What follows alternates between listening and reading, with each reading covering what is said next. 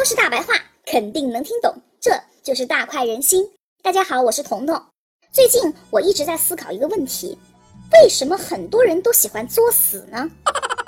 作死是不是一种本能呢？是不是因为在作死的过程中会产生极大的精神愉悦感，以至于让人不去考虑作死的后果？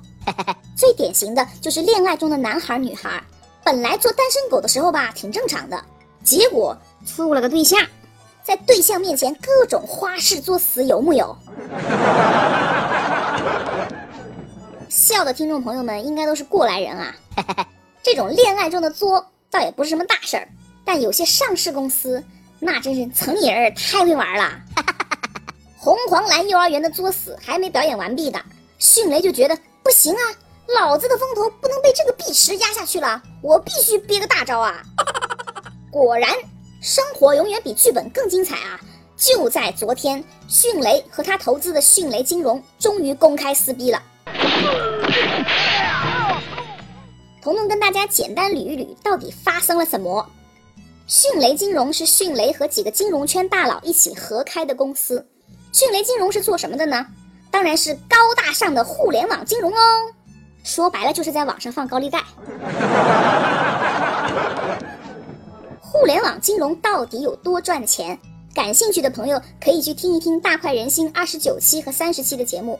听过那两期的朋友就应该知道，互联网金融是完爆传统金融行业的，亲们好过去抢啊！哇迅雷身为一个互联网公司，跟一帮高利贷大哥混在一起，为了什么？还不是为了钱嘛！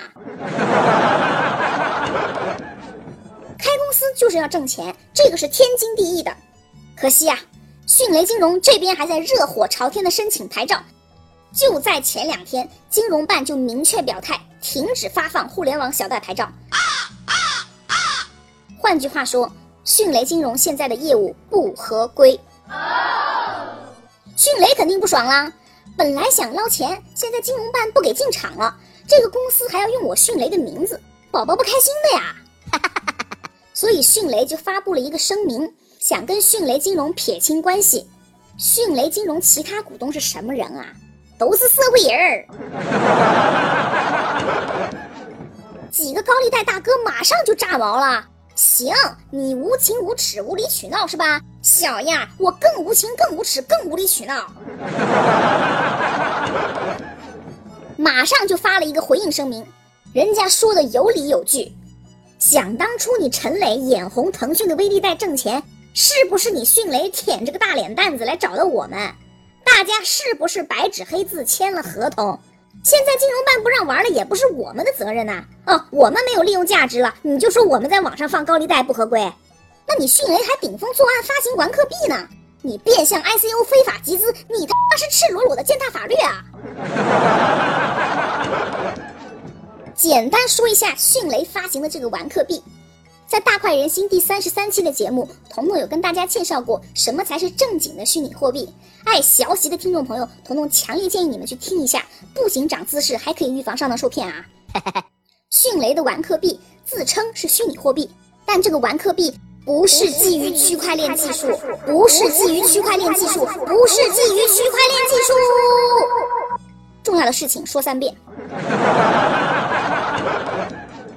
玩客币的发行量完全掌控在迅雷自己手里，亲们，但凡这种想发多少就发多少的，根本就不是真正的虚拟货币啊！但是迅雷打着区块链的旗号，还是骗了不少人。就因为这个玩客币，迅雷的股价从四美金一路涨到最高二十七美金。彤彤曾经反复在节目里讲过，吃相很难看的公司，往往死的也很难看。现在迅雷跟合作伙伴内讧，这场撕逼大战才刚刚开始。彤彤温馨提示迅雷大当家的陈磊先生：第一，要做好随时被金融办约谈的准备啊；第二，小心被对冲基金看上了要做空迅雷，到时候那个场面就很血腥了；第三，第三，彤彤都懒得说你了，范伟老师您说。我说你这个人不讲究啊，不讲究啊，不讲究啊。今天就说到这儿吧。如果你有任何问题或是想吐槽，欢迎在评论中留言，我会非常乐意和你互动的。如果不想错过每期让你脑洞大开的分享，那就赶紧订阅转发朋友圈吧。没错，宝宝就是这种人。我是彤彤，我们明天见，拜拜。